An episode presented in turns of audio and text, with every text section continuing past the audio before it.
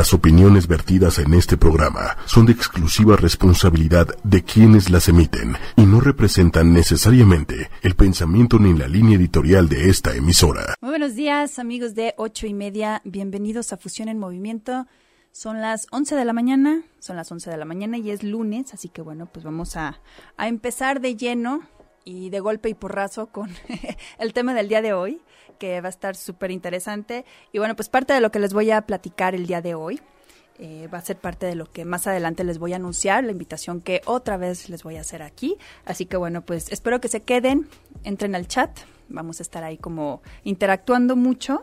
Y bueno, pues el día de hoy vamos a platicar de un tema que en algún momento todos lo hemos pasado, lo hemos vivido con alguien, pero no siempre lo reconocemos o no siempre aceptamos que estemos en esa situación. Los depredadores emocionales. Se oye muy feito, ¿verdad? Se oye como... suena a película, suena como a drama, como a muchas cosas. Depredadores emocionales. Y eh, pues más adelante también vamos a, a platicar sobre cómo esta parte de las emociones pues afectan directamente nuestra salud y por qué sí es cierto que las emociones están ligadas directamente con nuestra salud. Eh, buenos días, Moni, Mónica Luna Lima. Muy buenos días, gracias. Y pues bueno, vamos a empezar. Vamos a empezar. Eh, ¿Qué es esta parte de los depredadores emocionales? Para empezar, los depredadores emocionales tienen un perfil. Dicen que cada cabeza es un mundo y que cada persona actúa de diferente forma, aun cuando eh, sea sobre la misma situación pero hay una constante. En este sentido, sí hay una constante, es un perfil, un patrón o como le queramos llamar, eh, que, que los podemos detectar como muy fácilmente. ¿Cuáles son estos depredadores o depredadoras emocionales? Vamos a hablar de ellos, del perfil que tienen y también si muchas veces somos nosotros mismos estos depredadores emocionales de los que vamos a, a, platicar el día de hoy y pues bueno, pues cómo detectarlo y cómo, cómo dar un paso atrás muchas veces, ¿no? Muchas veces no nos damos cuenta, pero uno de los eh, síntomas o de las características de los depredadores emocionales es que son narcisistas. ¿Qué quiere decir esto? No nada más el amor propio o la, la sobrevaloración de una, una persona, no es solo eso. Una persona narcisista es una persona que puede estar a lo mejor en una batalla, en una situación de conflicto contigo, y que solamente se va a solucionar o va a arreglar la situación si va a adquirir o a tener algún beneficio de esa reconciliación, digámoslo así. ¿A qué me refiero con esto? Vamos a poner un ejemplo. Supongamos que estás peleado con tu pareja, con tu pareja o con tu parejo. y entonces eh, llevas mucho tiempo con esta discusión. Y este parejo o esta pareja resulta que a lo mejor tiene un interés para que lo acompañes a una cena o para un evento familiar o para algo. Entonces, el motivo, el motor de la reconciliación no es estar bien contigo. El motor es estar bien con la situación que va a tener esta persona. Eso es uno de los síntomas narcisistas de un depredador emocional. Otra es, obviamente, obviamente que nunca hay reconocimiento sobre las cosas nunca jamás hay reconocimiento. Y cuando lo hay, siempre existe la manera o la forma de empezar como a, cambiar la situación a manera que tú te sientas culpable o que te sientas em, involucrada o involucrado, en este caso. Eh, sin tener a lo mejor muchas veces eh, culpa o responsabilidad, vamos a llamarle así.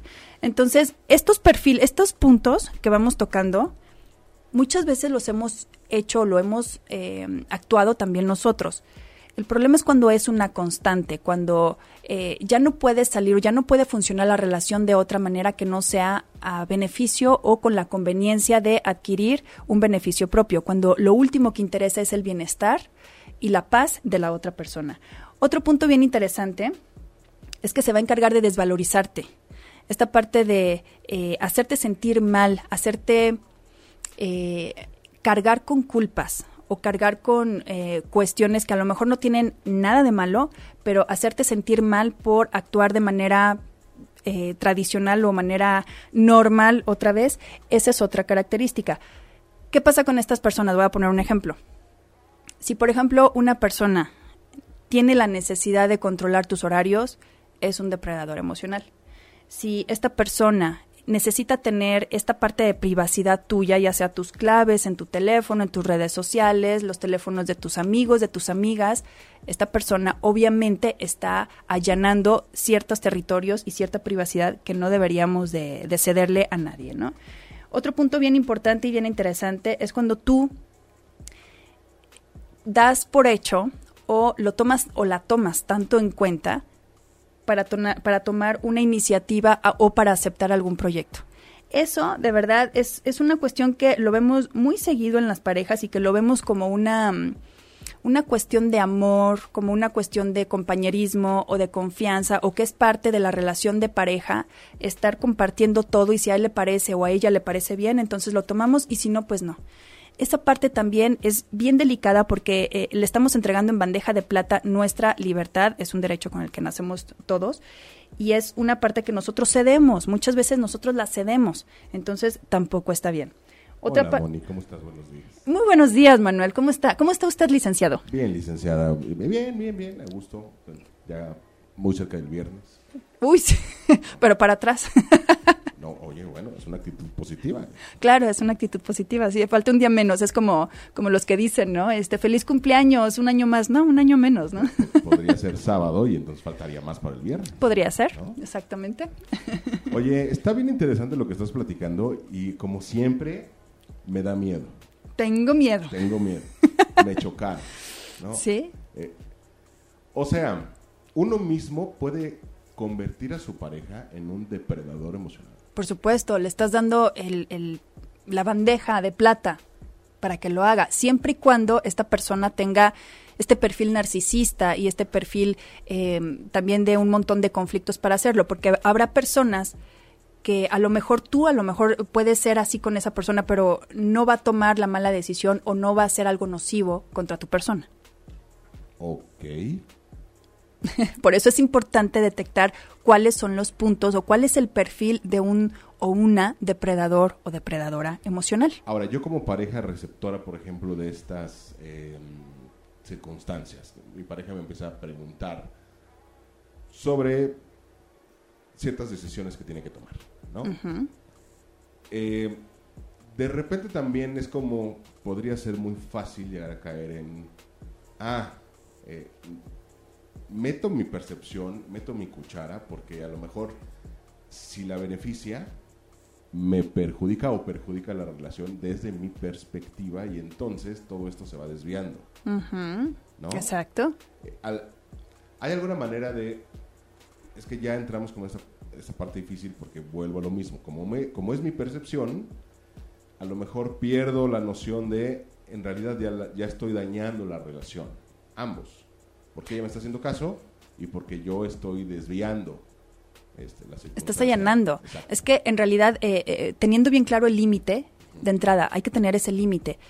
Independientemente si eres consciente o no de, de esta parte que puede llegar a ser nociva, si eres consciente o no, no importa. Si uno tiene como límite, como base o como límite el derecho y el respeto a las decisiones ajenas, por varias, por varias razones el argumento siempre es, es que se lo digo por su bien, se lo digo porque yo ya sé, se lo digo porque ya sé por dónde va. Sí, pero le estás truncando su, su aprendizaje, en primer lugar.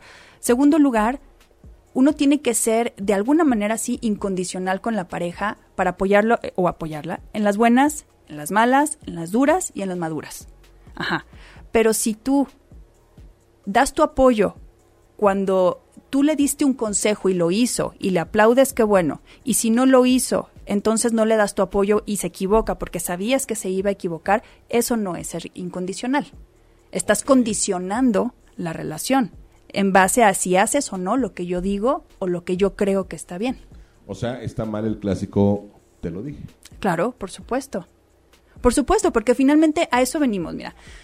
Es muy sencillo tener esta arrogancia de decir, es que yo sé, Está bien, uno está para aconsejar, uno está para dar su opinión, todos podemos dar una opinión. A eso estamos, para eso tenemos boca y, tenemos la confianza a lo mejor para decirle a, la persona lo que nosotros pensamos de eso. De ahí a que nosotros tomemos o allanemos ese territorio o esa privacidad o ese derecho de libertad de la otra persona, ahí es donde entra, eh, es una falta gravísima y lo permitimos Lo permitimos la mayoría de las veces porque creemos que nos están cuidando, creemos que nos están protegiendo de algo, tú te sientes protector o protectora de esta persona y al final es, un, es una bola ahí de codependencia enferma y llena de resentimientos.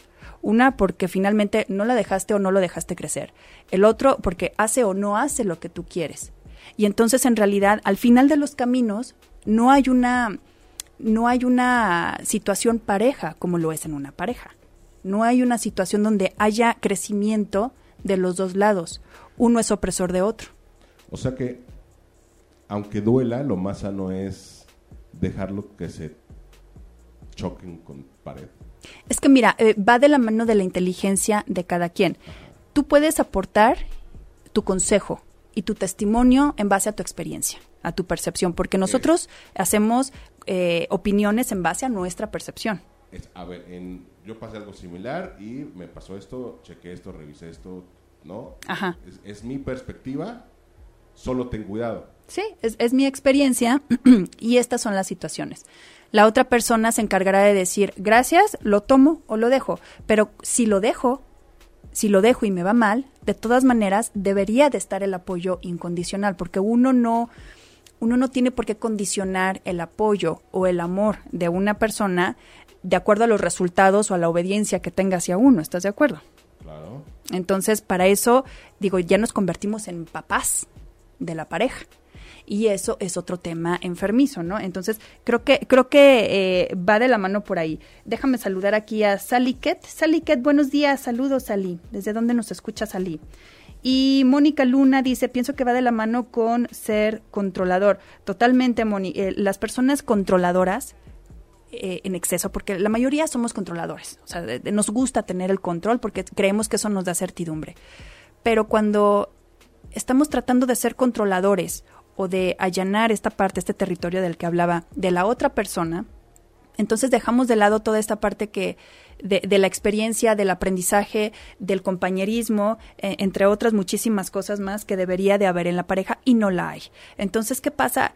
Que uno se siente que está defraudando a la pareja cuando no das los resultados o no tienes las expectativas esperadas que hay en casa, entonces tú te vas desvalorizando y entonces ¿qué pasa?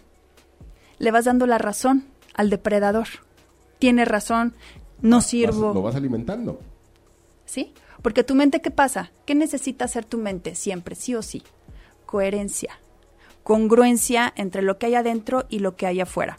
Entonces, si allá afuera me están diciendo, no vas a poder, cuidado, yo sé más que tú, yo ya pasé por ahí, no, pues te lo dije, claro, te lo dije. A ver, pero es que... a ver, a ver, a ver. pero si entonces, por ejemplo, estoy con mi pareja, sí hay mucho amor y todo este lado rosa y la vida es bella, sí está padrísimo, pero resulta que en o sea, no en realidad, sino que ya en, la vida diaria sus decisiones comúnmente son erróneas porque pues es así, ¿no? es así. ya está en mí decir, quiero estar con esa persona o no. Exacto. Más no eh, convertirme en este depredador. Decir, a ver, tienes que hacer porque, mira, te está yendo mal y si no lo haces como yo digo, ahí es cuando yo entro en un error. Y, te voy a decir por qué sí y totalmente de acuerdo con eso. Porque tú, ahora vamos del lado del, de la otra parte, la que quiere cuidar y que sin querer muchas veces se convierte en depredador. Tú al final de todo eso ya no tienes un sentimiento de admiración y de enamoramiento de esa persona. Tienes un sentimiento de responsabilidad. Crees que la tienes o lo tienes que cuidar. Entonces ya la relación ya mutó. El sentimiento ya mutó. Entonces, ¿qué va a pasar? Que no nada más las broncas, pues ahí te encargo, ¿verdad? Los peleos cada, las peleas cada lunes y martes, no. Los ajá, sino los desacuerdos que va a haber, la distancia por la diferencia de pensamiento, de intelecto, de nivel cultural, de nivel eh, social, de lo que tú quieras. No vas a compartir con esa persona ya nada, sino vas a estar tratando de rescatarla. Tú te conviertes en rescatador o ella se convierte en tu rescatadora y entonces la otra persona se va colgando y aparte va dependiendo de tus eh, consejos, de tus decisiones para que él o ella pueda hacer algo. Olvídate de la pareja. Ahí ya no es una relación de pareja. Ahí ya es una cuestión de codependencia y es una cuestión donde los dos se convierten en depredadores emocionales, porque el día que tú te canses, porque es muy cansado ir cargando ese costal, el día que tú te canses de ir cargando con esta persona o de ir aconsejándola, esta persona te va a reclamar. Y te va a chantajear y te va a manipular y va a hacer todo lo posible para decir, tú me pusiste en esta situación y ahora me estás abandonando. Y tú, desde tu trinchera, ¿qué va a pasar? Vas a decir, yo lo hice por mejorar, yo lo hice por evitarte el camino. ¿Cuál camino? El camino del aprendizaje. ¿Sabes? Entonces, cuando lo ves fríamente, desde el otro lado, entonces dices, ¿cuál sería? ¿Cuál sería el motor? ¿Cuál sería el móvil de una pareja, de una relación?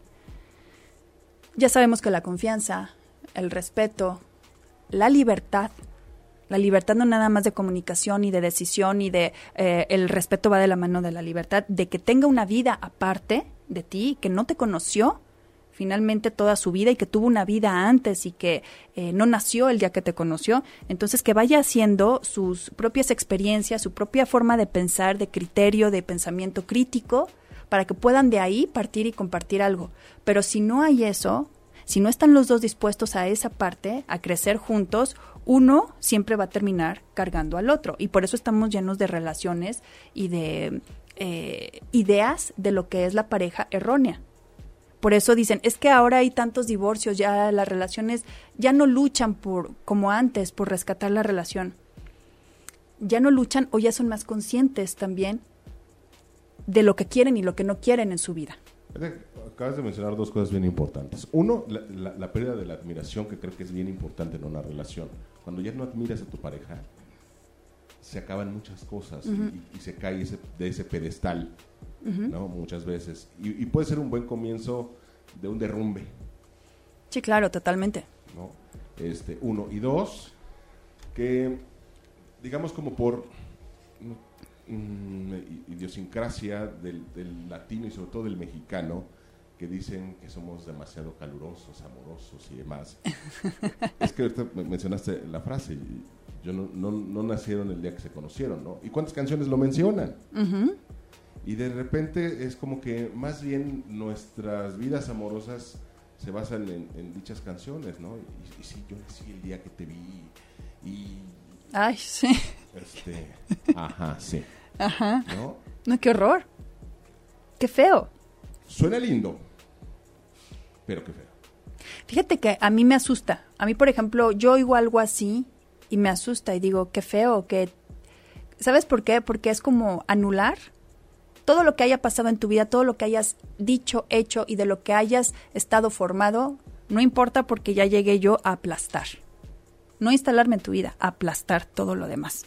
Ese es el mensaje que para mí, para mí, Mónica, eh, eh, me, transmite. O sea, yo córrele. O sea, si a mí me preguntan, eh, es que fíjate que me está diciendo esto y, córrele. Y es, que veo muchas relaciones, por ejemplo, que son con extranjeros y justamente los extranjeros salen huyendo. a ver, no, no es así, tranquilo, tú tienes tu vida, yo tengo la mía, tranquilos todos. Mm, cámate, por favor. Por favor. Sí. Alto, alto de todo.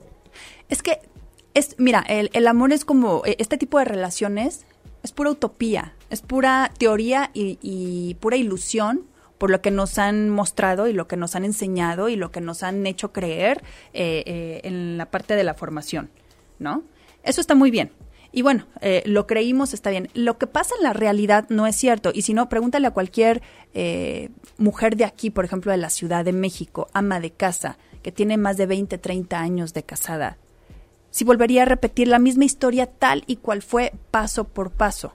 Todos en algún momento diríamos, a lo mejor sí me volvería a casar con esta persona, a lo mejor sí volvería a tener estos hijos, sí, pero no sería la forma de hacerlo. Hubiera hecho algo más. Siempre uno se arrepiente de lo que no hizo, no de lo que hizo. Me hubiera gustado hacer algo más. Y eso viene de parte de la libertad que uno otorga, así, le otorga las llaves, de la libertad que uno le otorga a la pareja. Estoy consciente de que sí, uno tiene que ser de alguna manera un poco codependiente de la pareja, claro, y es lindo, un poco, lo, lo normal. Pero no que la pareja decida qué va a ser de tu futuro, a dónde vas a ir, si puedes salir o no. si puedes tomar decisiones o si eres apto o apta para tomar decisiones o no. En ese sentido creo que ya empezamos como empezamos con las malas decisiones que tienen como consecuencia internamente en nosotros resentimientos. Que, muchas, aquí nos comentan algo, pero en muchas de las situaciones, justamente acá de mencionar algo importante, y es cuando una relación está mal, sobre todo en parejas, eh, bueno, matrimonios, y, y, creen arreglarlo teniendo otro hijo. Ah, sí. ¿No? Sí, o, súmense, súmense más. Comencemos de nuevo, tengamos otro hijo. Wow. Exacto, pero eso que te dice ignorancia y no no ignorancia em, de esta ofensiva que puede llegar a ser lastimosa, no, es ignorancia porque no sabemos. No sabemos, no nos dicen y a lo mejor venimos cargando lo que nos dice mamá, papá, abuelos, abuelas y más atrás, que es la forma en la que lo han hecho, ¿no? Eh, dice Augusto Gramajo, saludos Augusto, dice, ¿qué pasa si hay hijos y existen muchas obligaciones y mérito para ser responsable con el hombre y el hogar. ¿Qué pasa si hay hijos y existen muchas obligaciones y mérito para ser responsable? Son cosas distintas, ¿no?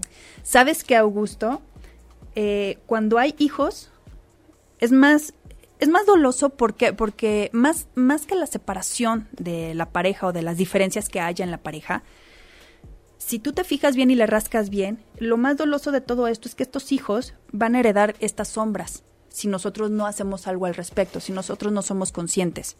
Ellos heredan todo de nosotros, hasta la forma de reírnos, la forma de comer, la forma de relacionarnos, eh, todo.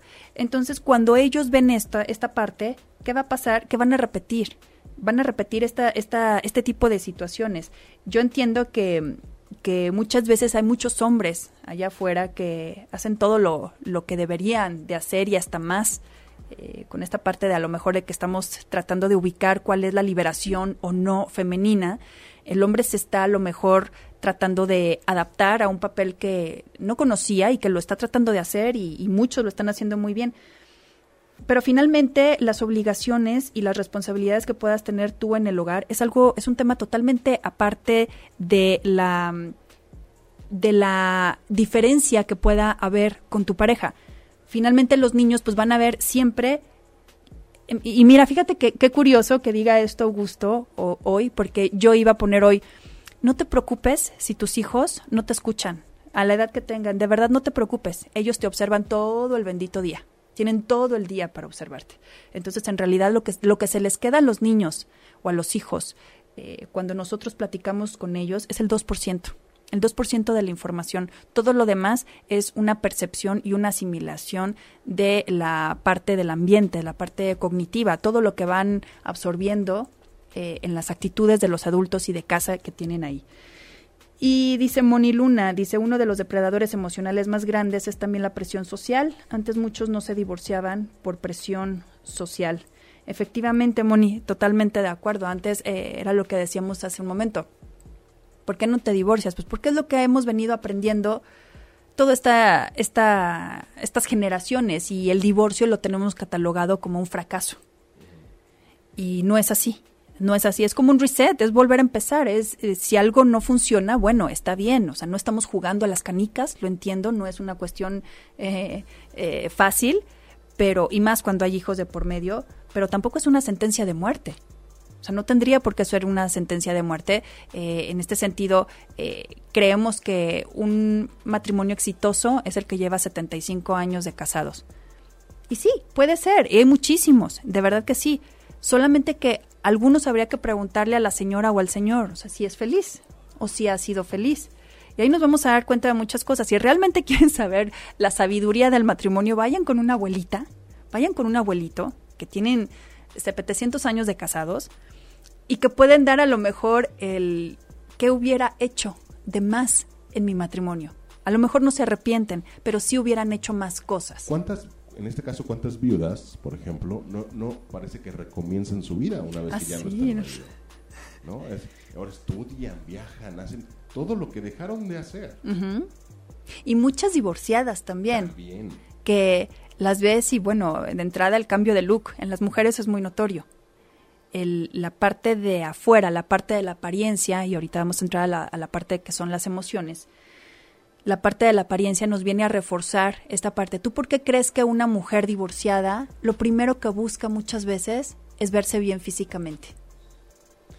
Y aparte es un tema social, ¿eh? Sí, pero ¿por qué crees que lo hace? ¿Autoestima? Claro. O sea, en un principio, mira, como decía, hay una constante. Pretextos o justificaciones allá afuera hay muchas. Pero eh, si le rascan, van a encontrar una constante que es rescatarse, revalorizarse. Ya estuvieron, ya estuvieron desvalorizadas, ya dudaron de ellas mismas muchísimo tiempo, se dieron por vencidas y se rindieron al grado de lo de afuera también me está representando y está manifestando lo que yo traigo adentro. Y, no tiene nada que ver con la belleza en realidad, porque la belleza es muy subjetiva, tiene que ver con el cuidado personal que tenga una persona. Entonces una, una mujer o un hombre también, que de pronto se libera o tiene este tipo de, de borrón y cuenta nueva, y miren que no estamos hablando a favor del divorcio, ¿eh? estamos hablando de los depredadores emocionales, ¿no? Pero en este sentido, ¿por qué siempre hay un cambio o muchas veces hay un cambio positivo, no siempre, pero ¿por qué muchas veces hay un cambio positivo? Porque se está, tratando de rescatar lo perdido y lo primero que hay que rescatar es uno mismo. Entonces, en este sentido, si te fijas, por eso la constante entre las mujeres, sobre todo, lo podemos ver más en las mujeres, es ese, el tratar de rescatar algo que estaba totalmente perdido. Entonces, eh, ¿qué va a hacer eh, el depredador, la depredadora emocional, quien sea? Pues obviamente esa parte va a tratar de desvalorizarte. Entonces te está viendo bien y ¿qué es lo primero que va a hacer? Te va a juzgar. Anda de coscolina. Ya tenía novio, ya tenía novia, ¿no? Desde antes, claro, pues por eso está pasando esto. Y entonces empiezan, como ya no pueden controlar a esa persona, tratan de controlar lo que los rodea o tratan de minimizar a la persona en el ambiente que los rodea. Entonces es una cuestión hasta esperada, de verdad que somos tan predecibles, da hasta flojera, ¿verdad? Pero somos demasiado predecibles. Entonces, ok, entonces preguntabas, eh, esta parte de las mujeres sobre todo, que de pronto se liberan y de pronto ya eh, vuelven a retomarse, ¿por qué eh, vuelven como a renacer? Bueno, pues es una de las, uno de los motivos es, es este sentido. Por otro lado, eso no quiere decir que tengamos que dejar nuestras responsabilidades o que vayamos a dejar eh, lo que antes ya habíamos formado, claro que no, claro que no, hay que tener, porque también hay muchas personas que se van al otro extremo, pero, pero, digo, hablando con sentido común de lo que es una persona que realmente quiere lo mejor para sí misma, que quiere eh, esta parte del bienestar, busca estar bien. Ahora, ¿cuál es el siguiente paso para estar bien? Reconocer cómo estabas antes, todo lo que te afectaba. Entonces, viene el parte médico, ¿no? Viene ahora. ¿Por qué te enfermabas o por qué estabas mal, ¿no? Si lo tenías todo.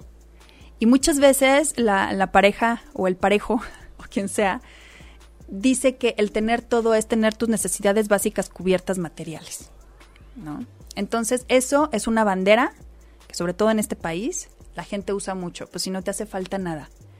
Y entonces podría sacar una lista así de lo que te hace falta y de lo que no te hace feliz, ¿no? Pero eso no es importante, ¿por qué? Porque el refrigerador está lleno.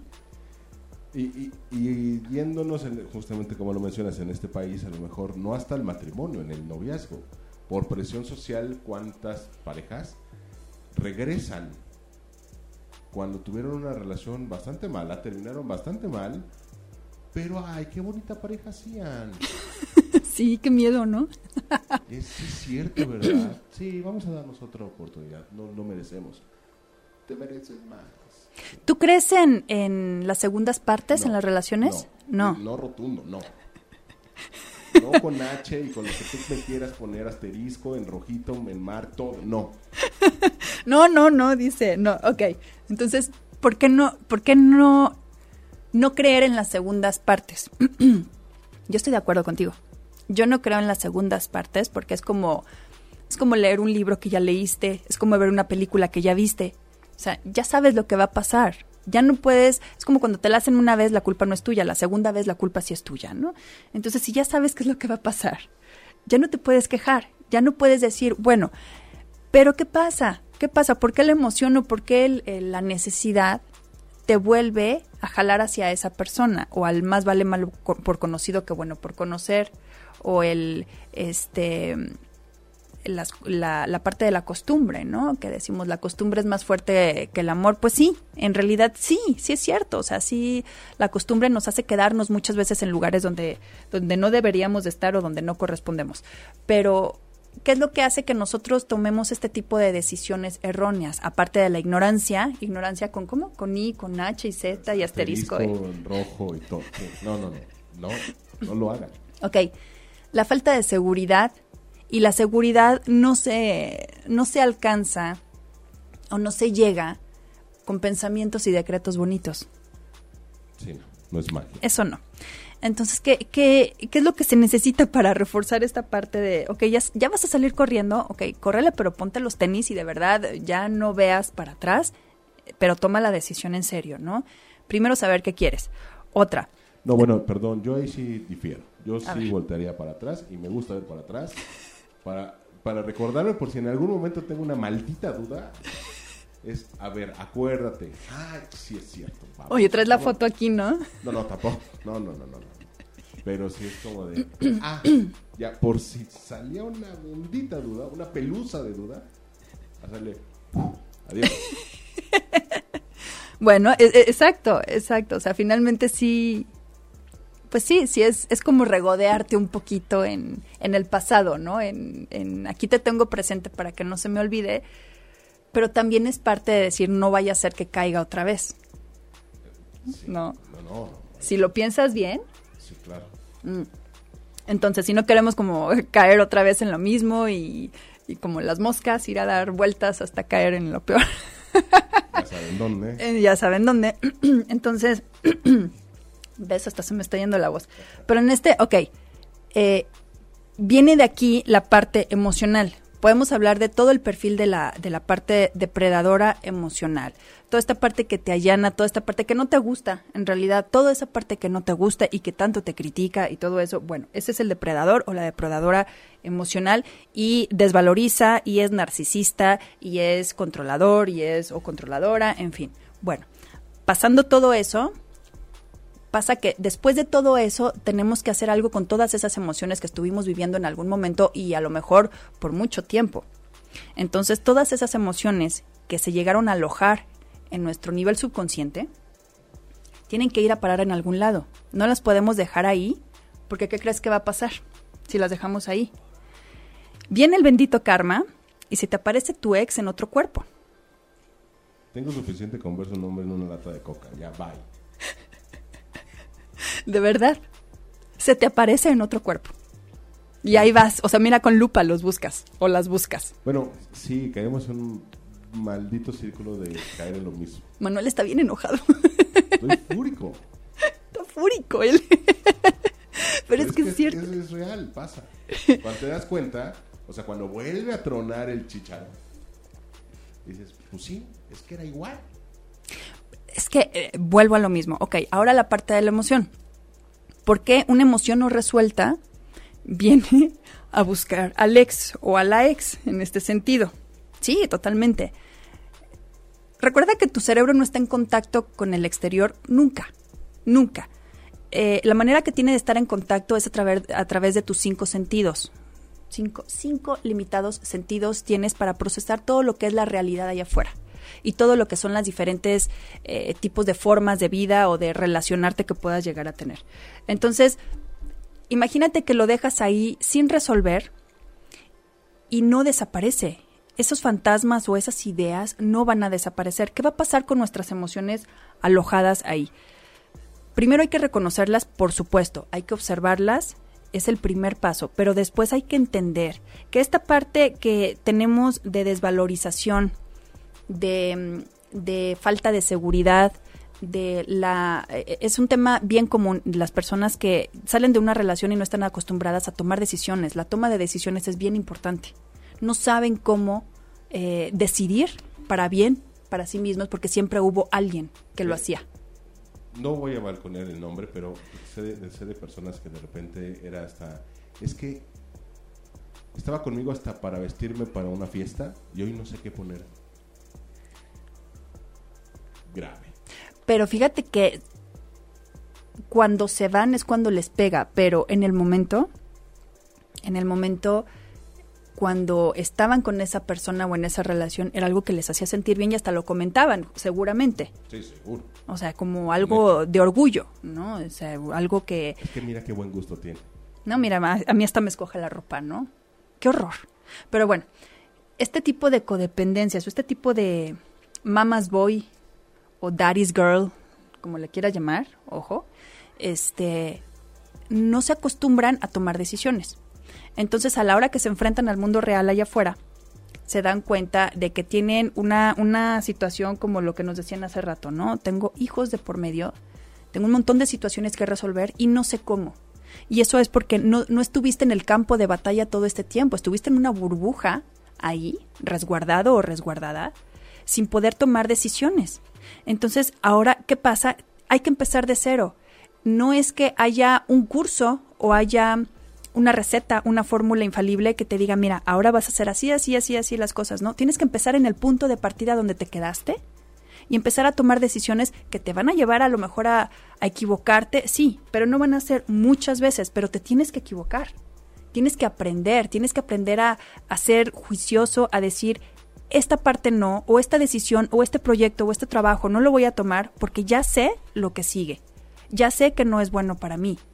Y claro, finalmente vamos arrastrando a las personas que van de por medio aquí, que en este caso, bueno, pues son la mayoría de las veces son los hijos, pero pues finalmente eh, no podemos vivir con culpas, no podemos vivir con este látigo de flagel siempre, de decir, no, pues mejor me regreso y mejor me quedo aquí porque no vaya a ser que entonces mis hijos se traumen, pues traumados ya van a estar, ¿no? De, de entrada.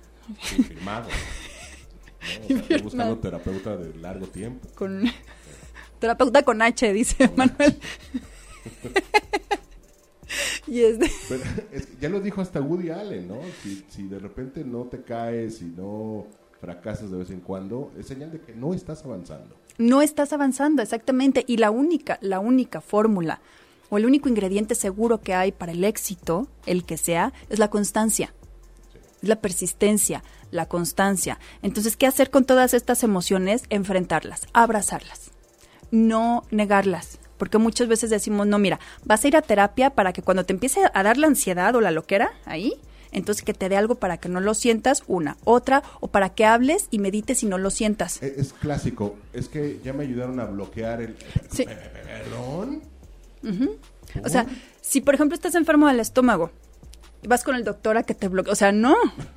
O tienes gripa, no, o sea, no sé, se me ocurren mil ejemplos, a lo mejor muy burdos, pero en realidad tú cuando bloqueas algo, ¿qué pasa? Se atora. Se hincha.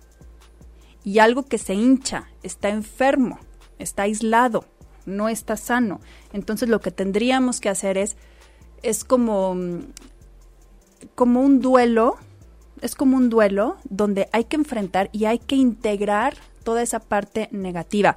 Muchas personas van a decir, ¿cómo que integrar esa parte negativa? Eso no está bien, eso no es bueno y no es sano. Yo les voy a explicar. Mientras uno siga negando parte de su naturaleza, de estas emociones que son la parte negativa, nos va a seguir yendo no mal, sino lo que le sigue, porque es parte de nosotros. Entonces, la parte que forja nuestro carácter, nuestra fortaleza, tú crees que es el amor y la bondad y el es una parte, pero en realidad el coraje bien canalizado te hace salir de situaciones de riesgo o de, de, malas decisiones que no deberías de estar ahí, es el coraje, el enojo. Todo eso hay que abrazarlo, hay que integrarlo. Cuando uno lo ve, cuando uno se atreve a mirar estas emociones, ya por sí solo, ya por ese eh, simple acto, les entra luz. Cuando tú te dignas a reconocer este tipo de emociones. Entonces hay que abrazarlas, hay que integrarlas y, hacer que funcionen de acuerdo a lo que necesitas. Si eres una persona que está pasando por un proceso, por un duelo, por un... Eh, toda esta parte que a veces nos, nos duele mucho o, o, creemos o nos han dicho que es lo peor que le puede pasar a una persona. Eh, sí, tenemos comprados muchos conceptos, muchos, muchos. Pero si eres una persona que está pasando por ese proceso, de verdad, en vez de, en vez de separar y etiquetar las emociones y esto está bien y tratar de vivir en un en un estado bonito para seguir negando lo que estás sintiendo, de verdad en algún punto va a repuntar y en algún punto va, va a regresar no nada más con la fuerza que tiene del dolor, sino con todo lo contenido que tenía por no haber salido antes. Y, aparte es como inteligencia artificial, escogen el mejor momento, en la circunstancia menos adecuada, donde justamente estás como en un pie descalzo, es como la esquina de tu cama a medianoche cuando vas al baño, y ahí te pega. Ahí te pega. El dedo chiquito. Porque ahorita, ahorita no. Sácate, ¿sí? Pues sí, pero eso es inteligente, como lo, bien lo acabas de decir. Artificial o no artificial, es inteligencia. ¿Por qué? Porque si estás en un mood muy bueno, no le vas a dar el peso o, o el, sí, el drama a lo mejor que le corresponde. No, porque se te va a ir. Vas a empezar a dispersarte con otro tipo de distractores. Pero si estás solo, como dice Manuel, o estás en un momento donde estás medio vulnerable, o donde no es el momento, así de simple, no es el momento para llegar o para que salgan todos esos demonios, en ese momento va a ser cuando van a salir. Y de ahí viene el insomnio, y de ahí vienen un montón de cosas que sí nos afectan la salud ya física. Ya pasamos de lo emocional a la salud física. Eh, de verdad, una, una persona que no duerme bien, que tiene más de, ok, levantemos la mano, ¿cuántos? No, no, no, no. No, yo no duermo bien. ¿No? ¿No duermes? siempre. Melatonina, vinito tinto. No, Manuel Méndez. ¿Eh? Manuel Méndez, ok, mucho gusto. Este, pero, pero para las personas que no duermen bien, si lo dejas así por más de tres días, por más de 72 horas, por más de, sí, tres días que deben de ser los consecutivos que tienes que tener para dormir bien, entonces empieza a bajar en tu cuerpo en una forma diferente, ya en una forma física. Y entonces, ¿qué pasa? Hay una presión en el pecho, hay un dolor, hay falta de oxigenación. Dolor de cabeza. Por supuesto. Cuando hay falta de oxigenación, creemos que nos falta el aire. Eh, hay dolor de cabeza, hay cefaleas, hay este eh, ¿cómo se llama? Eh, sí, la, el dolor de cuello, de espalda, todo eso. Y demás. Y demás, y, y, y, anexos. Hay. ¿Por qué? ¿Eh? Ojeras. ¿Eh? Ojeras. Ojeras, sí, bueno, claro, también. Ya para los vanidosos, bueno, la ojera, bueno, ya nos podremos imaginar, ¿no? ¿Qué pasa con nuestro cuerpo? ¿Qué nos está diciendo el cuerpo? Por mucho que digamos, no, no, no, a ver, la emoción, o sea, lo que estoy viviendo es una cosa y lo que me está enfermando es otra tratemos de hallar el punto medular y la, conexión aquí. Si finalmente eh, ahora se está tratando o ahora ya se está reconociendo que sí, efectivamente, una emoción te puede sanar, te puede enfermar, te puede hasta matar. Digo, el estrés es una emoción y te mata, te puede, da un paro cardíaco y se finí. Adiós, ¿no? Hasta ahí llegaste.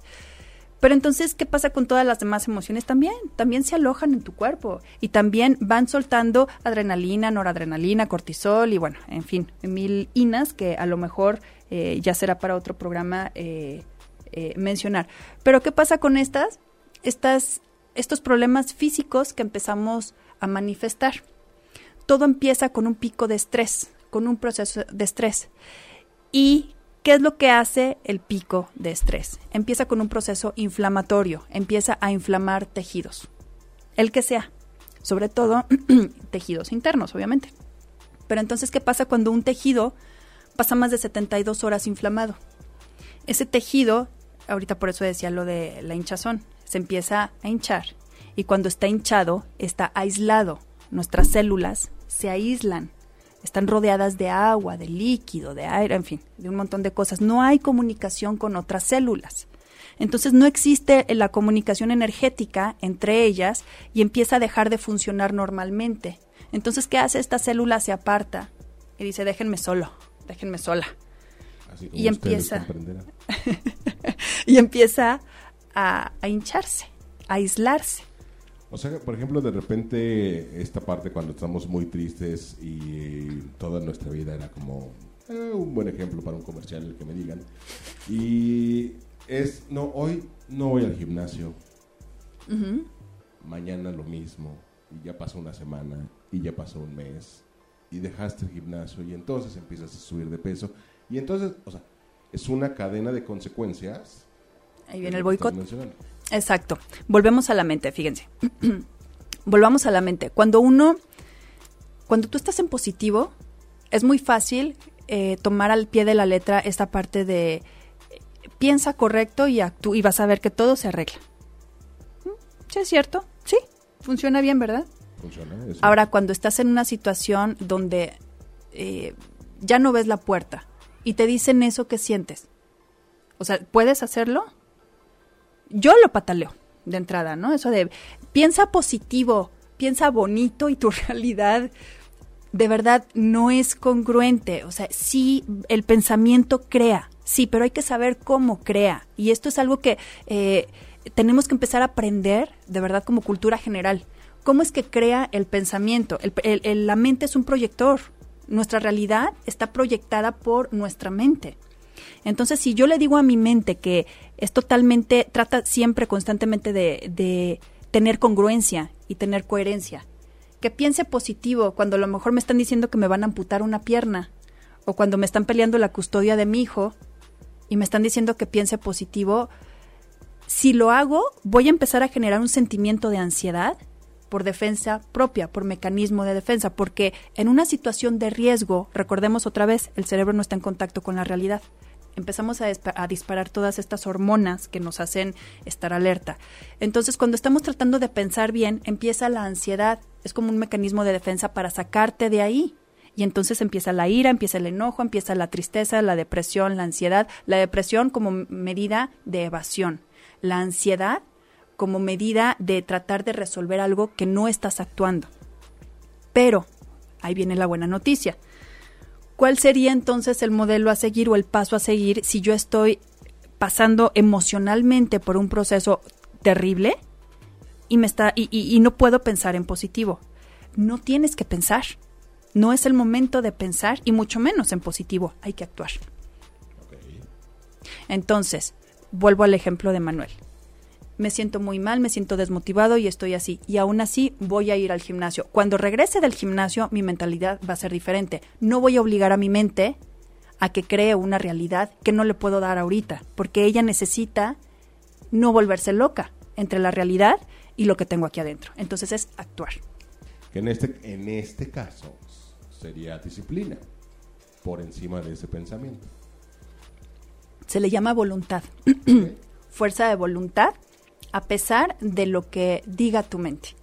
¿Sabes? Empezar a, entender que tu mente no te tiene por qué controlar, que no es una sentencia tampoco. Entonces, si, si de todas maneras sabes que esas, esos pasos no te los vas a brincar, así haya terremoto, si de todas maneras vas a tener ese compromiso contigo, al final la, la consecuencia de todo eso va a ser un pensamiento positivo. ¿Por qué? Porque entonces vas a tener autoestima, vas a valorarte a ti mismo. Platicábamos ayer, ¿no? De qué haces cuando te tratan mal, me trato bien y me voy. O sea, trátate bien. Lo primero es tratarte bien, come bien, duerme bien, si puedes hacer ejercicio, si no, no. Esos son los primeros pasos. Algo tan simple como eso. Aprovechando el siguiente fin de semana, que es el buen fin, cómprese un poquito de autoestima. Exacto. ¿Es el buen fin el próximo fin de semana? Oye, no, pero aprovechando el próximo fin de semana. Ahorita al final les voy a hacer una invitación otra vez. Pero exacto, una buena dosis de, de amor propio, de querencia, de verdad, de querencia, de decir, eh, si no es suficiente con que las demás personas no me hayan tratado de la manera en que yo necesitaba o que yo quería, pues entonces tengo que hacerlo yo por mi cuenta, ¿no? No me puedo abandonar por ese lado. Mi mente ahorita no es mi aliada, es muy bueno reconocerlo, es importante incluso eh, tener, tener identificado que no siempre vamos a poder dar el 100, no siempre vamos a poder estar en el mismo mood de, de ser positivo, no, pero si mi mente no es mi aliada, mi cuerpo sí. Y entonces voy y actúo de determinada manera para reafirmar eso en mi mente subconsciente y entonces mi mente ya no se tuvo que hacer ni que volver loca entre lo que está bien y lo que está mal, lo que es coherente y lo que no. Simplemente tenemos afortunadamente varios tipos de, de energía, varios tipos de fuerzas y no estamos solos y estamos constituidos, somos seres integrales, estamos constituidos por mente, cuerpo, espíritu, energía y mucho más, mucho más que finalmente todavía no podemos saber exactamente, pero el cuerpo nos ayuda mucho en una situación así. Ok. Ok. Fíjate que en lo personal me gusta tratar a mi mente como si fuera un grupo de amigos. Ok. Igual a mi corazón. Ok. Me, me ha ido funcionando porque antes no lo hacía. Eh, Esto está lindo. y es así como que, ya sabes, el clásico amigo que siempre te sonsaca y eh, tranquilo, compadre. Tranquilos Hoy- todos. Hoy no, por favor. Hoy me voy con, no, mi amigo el meditador. Claro, claro, lo que necesites en ese momento eh, no te tiene por qué definir ni una emoción, ni un pensamiento, ni una situación externa. Por eso el dicho de yo y mis circunstancias. Al final, eh, si te fijas, nada de eso te define, ni siquiera tu nombre te define. Lo que tú crees de ti no te define, tus pensamientos no te definen. Yo no sé de las personas que nos puedan estar viendo ahorita, cuántas personas no han a lo mejor pensado en muerte. Y eso no los convierte en un suicida. O han pensado en desearle el mal a alguien. Y eso no los convierte en un asesino. Tus pensamientos no te definen, tus circunstancias tampoco. Y entonces te quedas así. ¿Y entonces qué me define? No te definas. No debemos de definirnos porque entonces al definirnos nos negamos, como decía Jodorowsky, todas las posibilidades de ser. Todas las posibilidades. Entonces, si nosotros vamos sin definición y vivimos en este momento lo que hay, y si en este momento lo que hay es una situación crítica y donde una situación donde tienes que decidir qué hacer de aquí en adelante, eh, ya sea con eh, el depredador o la depredadora emocional o no, es eso, eso, saber qué hacer en el momento con eso, nada más. Y no adelantarnos, no darle más responsabilidad a nuestra mente, porque nuestra mente racional carga mucho y finalmente no nos mantiene vivos. Nuestra mente racional está para imaginar, para planear, para aprender, para estudiar, en fin, para todo ese tipo de cosas, pero no nos mantiene vivos. La mente subconsciente sí nos mantiene vivos, que es la que nos hace respirar aun cuando estemos durmiendo, las que nos hace eh, sentir esta parte de la intuición, que nos hace a lo mejor tomar buenas o malas decisiones. Bueno, pero esa mente sí es a la que hay que darle un poquito más de importancia. Y al final, entonces tenemos el, eh, ya cuando nos, nos desglosamos un poquito más, nos damos cuenta de que no tenemos tanta carga como nuestra mente eh, se supone, se supone que nos ha dicho todo este tiempo. No, de verdad, en, en este sentido yo sí, eh, rescatando lo que platicábamos hace ratito, sí les quería comentar, no se trata de estar pensando todo el tiempo y resolviendo todo el tiempo. No, hay una inteligencia más allá que nosotros estamos manoseando constantemente y no dejamos que se manifieste, ¿no? En ese sentido, pero si, si le pones pausa a esta parte de, de los límites de lo que hablábamos en un principio, si le pones freno, lo que no te está ayudando, lo que no te está sirviendo, y de ahí partes, pues entonces puede ser un poquito más coherente, ¿no? Pero si quieres o si necesitamos o vamos a hacer toda esta parte para nuestro bienestar, pero tenemos aquí al monstruo al lado, pues ahí te encargo, ¿verdad? Jamás nos vamos a deshacer de, ni, vamos a dar el siguiente paso. Así que el siguiente paso sería ese, poner límites, poner límites totalmente.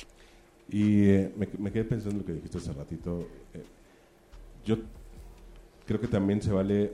Es que, como que, perdón, estoy divagando porque tengo muchas ideas en la cabeza. Este, eso de poder ser, eh, como que de repente también nosotros mismos nos ponemos una etiqueta y es yo soy tal. Y creemos que ese yo soy va a ser para siempre. Y no, porque hay un constante cambio, porque hay aprendizaje o no, o desaprendizaje. ¿no? Eh, y siempre vamos evolucionando. Entonces no eres para siempre la etiqueta que te pueden llegar a poner o te puedes llegar a poner, que es peor. Es que, mi querida Manuel, no somos nada. Real. Es que no, en realidad, digo, sí somos mucho, pero en realidad no somos lo que nosotros creemos que somos. Y por otro lado, ¿te has, pues- te has puesto a pensar tú cuántas versiones de ti hay allá afuera? Yo tengo una versión de ti. Allá afuera, cada uno de las personas que conoces tiene una versión diferente porque han vivido cosas diferentes y han percibido cosas diferentes. Entonces, eso también se crea. Entonces, ¿cuántos manuales hay? ¿Cuántas versiones de ti mismo existen? ¿Y cuál es la real? Todas y ninguna. Y es una paradoja. Entonces, como es una paradoja y nuestra mente a lo mejor no va a ser capaz de comprenderlo al 100, pero sí de tenerlo presente, entonces eso te vuelve te vuelve al principio. Sea, simplemente entonces no me defino, no me defino. Contigo soy una persona, contigo soy otra persona y finalmente cada quien, por eso dicen que nosotros espejeamos y que nuestras relaciones, sobre todo las de pareja, son un reflejo del trato que tenemos hacia nosotros mismos. Entonces, si esa es de entrada el lenguaje que nosotros podemos ver con los ojos sobre el diálogo interno que tenemos con nosotros, es la pareja.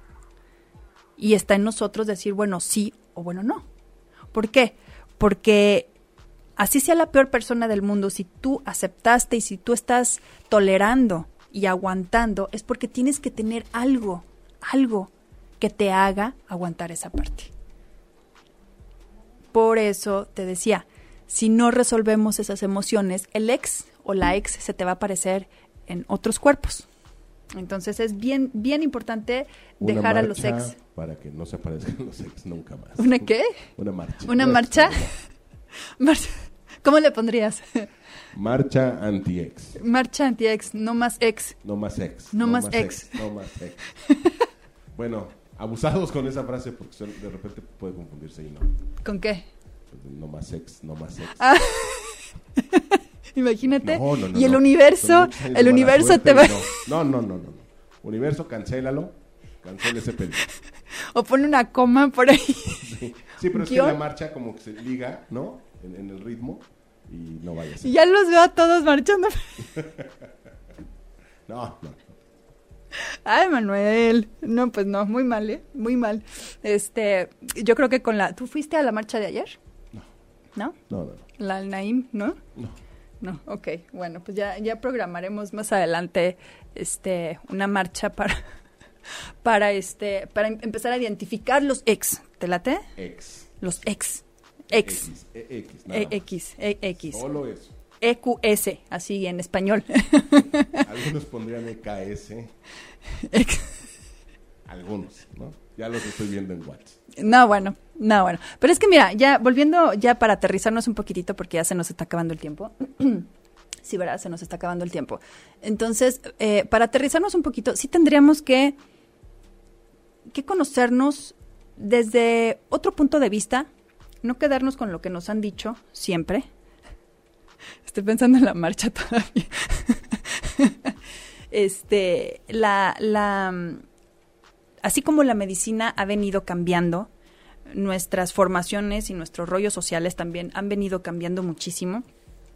Somos personas a lo mejor con más preguntas y a lo mejor en algún punto vamos a, adquirir todas las respuestas que estamos tratando de, pues de obtener, ¿no? Ahorita a lo mejor no tenemos todas las respuestas, pero lo que sí es que tenemos en las manos las bases para tener un autoconocimiento un poco más integral o un mucho más integral que nos puede llevar como a ser más conscientes del tipo de riesgo que podemos llegar a correr cuando nosotros repetimos patrones, cuando nosotros eh, somos hipocondriacos, cuando tenemos enfermedades recurrentes, enfermedades incluso graves, incluso enfermedades que se heredan que se heredan y que decimos, ¿por qué los niños? ¿O por qué, por qué a mí? ¿Por qué corro, nado, como bien, duermo bien? ¿Por qué a mí? Toda esta parte de las preguntas sin respuesta, de las preguntas que creemos que es herencia, que es karma, que son eh, consecuencias de malos actos, en fin, tienen un porqué. Y más allá de, de, lo que nosotros podamos llegar a creer, tienen un porqué interno. Todo, todas las respuestas están adentro y empiezan con una emoción. Entonces, todo esto y más, todo esto que, que platicamos, eh, digo, es, es a lo mejor nos fuimos por otro lado, pero todo esto y más lo vamos a platicar más adelante.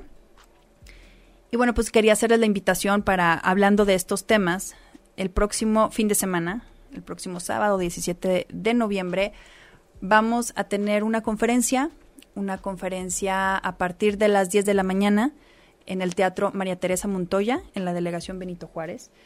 Y va a ser bien interesante porque la entrada es libre, para empezar, la entrada es libre, entonces eh, puede ir cualquiera, pueden ir incluso hasta con sus familias, con sus niños, no importa. Y va a haber una serie de ponencias muy interesantes, todo sobre el bienestar integral, el bienestar integral y va de la mano del emprendedor, de los emprendedores, porque muchas veces, y afortunadamente ahora en estos tiempos, eh, ya se está reconociendo que la parte de la persona exitosa o la persona productiva, ya lo empezamos a ver como eh, una consecuencia del, del, bienestar de la persona.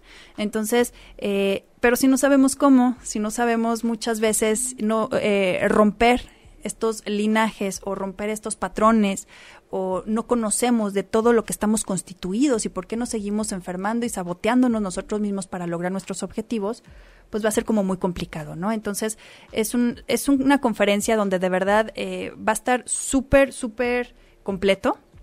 Va a estar la parte del coach, va a estar la parte de la psicoterapeuta, el, eh, bueno, pues yo obviamente voy a estar hablando del tema que ya les mencioné, el autoconocimiento, la salud y demás. Eh, vamos a tener también el psicocorporal, la nutrición, eh, la parte del emprendimiento por parte de, de, un emprendedor muy importante, un empresario, y todo esto con la finalidad, únicamente con la finalidad de llevar el mensaje correcto, de, llevar el mensaje y las intenciones de cambio de este movimiento que estamos tratando de hacer y que afortunadamente está saliendo muy bien. Así que bueno, pues los esperamos, los esperamos el próximo 17 de noviembre a partir de las 10 de la mañana. Lleguen una media hora antes del registro. Llega media hora antes, Manuel. Por favor, para el registro. Porque va a haber rifas durante la conferencia. Va a haber rifas, va a haber rifas. Me, voy a rifar En domingo. ¿Te vas a rifar para un domingo? Sí. para cancelar la marcha. este. No, bueno, pero eh, se me olvidó lo que estaba diciendo. Ah, sí. Eh, va a haber rifas, va a haber cursos, cursos que se van a rifar para los emprendedores.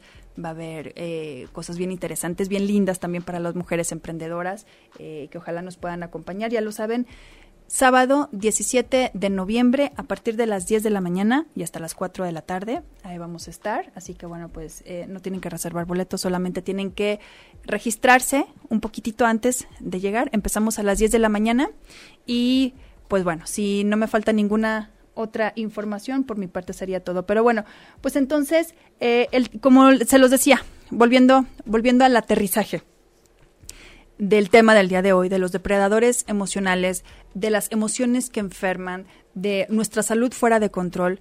Todo eso no se trata de tener el control, como lo decía Moni Luna hace un momento, exactamente que no estamos buscando tener el control, estamos tratando de buscar los orígenes, el origen del por qué pasan las cosas. Cuando uno entiende por qué pasan las cosas, es mucho más fácil detectarlas, observarlas y evitar evitar o, sí, evitar que sigan sucediendo. Entonces, eh, para que no se nos aparezcan los ex, para que dejemos las enfermedades recurrentes, que muchas veces también son una manera de boicot, de boicot al, al éxito o, o a la realización de tus metas, bueno, pues hay que echarle una miradita a cómo nos venimos manejando con nuestro diálogo interno a través de nuestras parejas. Entonces, eh, no tiene nada de malo, de verdad, poner límites y decir no me gusta y puedo volver a empezar sin ningún problema, ¿no?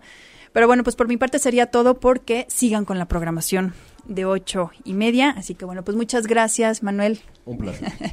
Yo soy Mónica Musi, ya lo saben, ahí los esperamos sábado 17 de noviembre y tenemos una cita el próximo lunes a las 11 de la mañana. Disfruten su día. Adiós. ¿Cómo están? Yo soy Mónica Musi y quiero invitarlos el próximo 17 de noviembre a una conferencia sobre bienestar integral del ser humano. Va a ser un evento sobre desarrollo personal donde va a haber muchas sorpresas, emprendedores hablándonos de sus testimonios. Tendremos mucho material sobre expertos en cada uno de los temas que se van a estar exponiendo. Y bueno, pues quiero invitarlos a que no se lo pierdan este evento, gran evento que vamos a tener en la delegación Benito Juárez, ya lo saben, en el Teatro María Teresa Montoya no necesitan reservar boletos, ni mucho menos, solamente necesitan llegar un poquito antes para el registro, 9.30 de la mañana, y bueno, pues eh, el registro va a servir para muchísimas sorpresas que se van a llevar cada uno de ustedes, así que ya lo saben, agenden la fecha, 17 de noviembre, de 10 de la mañana a 4 de la tarde, ahí nos vemos, no falten. Si te perdiste de algo o quieres volver a escuchar todo el programa, está disponible con su blog en ochoymedia.com y encuentra todos nuestros podcasts de todos nuestros programas en iTunes y Tuning Radio. Todos los programas de ochoymedia.com en la palma de tu mano.